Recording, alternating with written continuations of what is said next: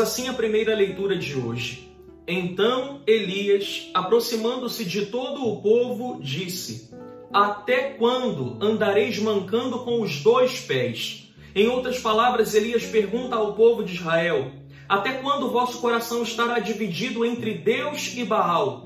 Até quando permanecereis no vosso pecado? Meu irmão, minha irmã, essa pergunta hoje também é para mim e para você. Através de Elias, o Senhor nos pergunta: Até quando vivereis no vosso pecado?